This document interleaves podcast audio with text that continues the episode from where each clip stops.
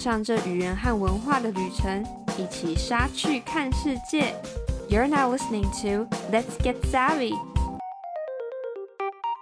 Hi, I'm Savannah. 欢迎回到我们每周英文时事的什么新东西？让我们来看一下这一周世界上发生了什么事吧。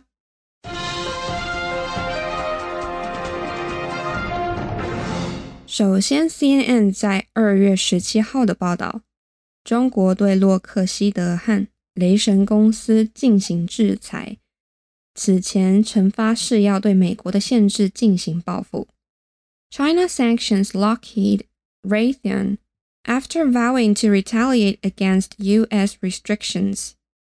China has imposed sanctions on two American defense manufacturers over arms sales to Taiwan a day after Beijing pledged to take countermeasures. In response to Washington's handling of a suspected Chinese surveillance balloon that entered American airspace and was shot down by U.S. forces earlier this month. 两家美国国防武器制造商向台湾出售武器，中国因而实施制裁。北京当局表示将采取对策，以回应华盛顿对于一个疑似中国侦察气球的处理。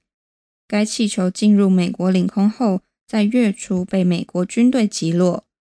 Lockheed Martin Corporation and Raytheon Missiles and Defense, subsidiary of Raytheon Technologies Corporation, will be added to China's sanctions list. Its Ministry of Commerce said in a Thursday statement. They are banned from importing, exporting, and investing in China. 中国商务部周四发布的声明中说道， 洛克希德马丁公司和雷神技术公司的子公司雷神导弹和防务公司将被列入中国的制裁名单，并禁止在中国境内进行进出口或者是投资活动。Lockheed makes the F-22 Raptor fighter the model that was responsible for shooting down a Chinese balloon off the coast of South Carolina on February 4th. Raytheon makes the AIM-9X Sidewinder missile,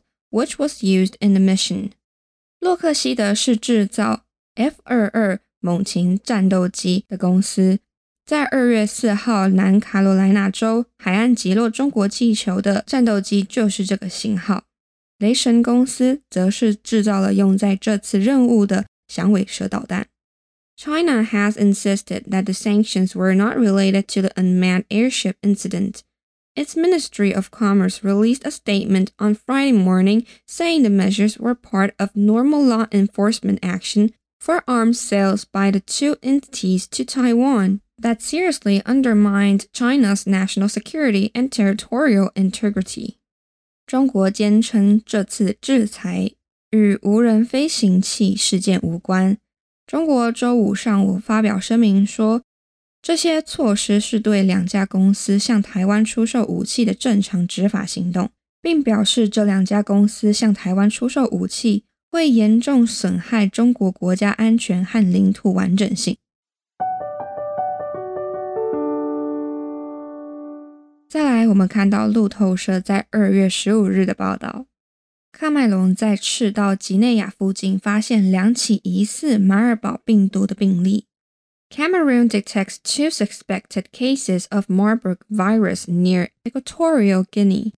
Cameroonian authorities detected two suspected cases of Marburg disease on Monday in Olamze, a commune on the border with Equatorial Guinea. The public health delegate for the region, Robert Mathurin Bijan, said on Tuesday.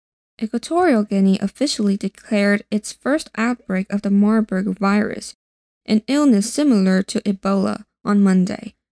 地区公共卫生代表 Robert Mathurin Bijan 周二表示，喀麦隆当局周一在赤道几内亚边界的奥兰泽发现了两起疑似马尔堡病毒的病例。赤道几内亚周一正式宣布，国内首次爆发马尔堡病毒，一种类似伊波拉的病毒。Neighboring Cameroon had restricted movement along the border to avoid contagion following reports of an unknown deadly hemorrhagic fever in Equatorial Guinea last week.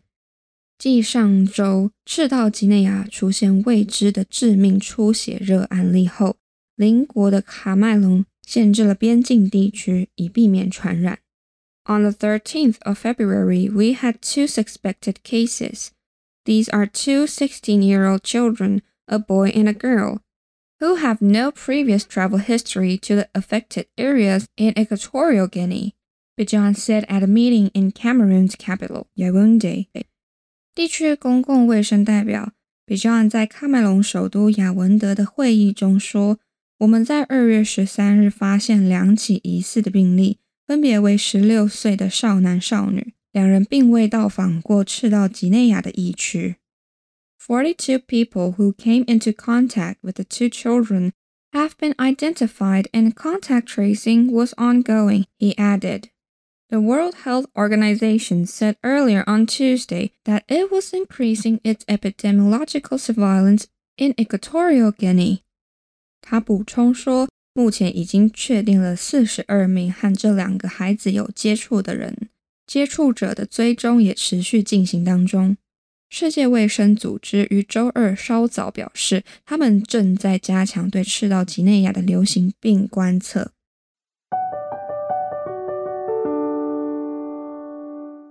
再来，同样发生在这一周的还有二月十六号 Al Jazeera 的报道：以色列通过了允许驱逐巴勒斯坦囚犯的法律。Israel passes law allowing deportation of Palestinian prisoners.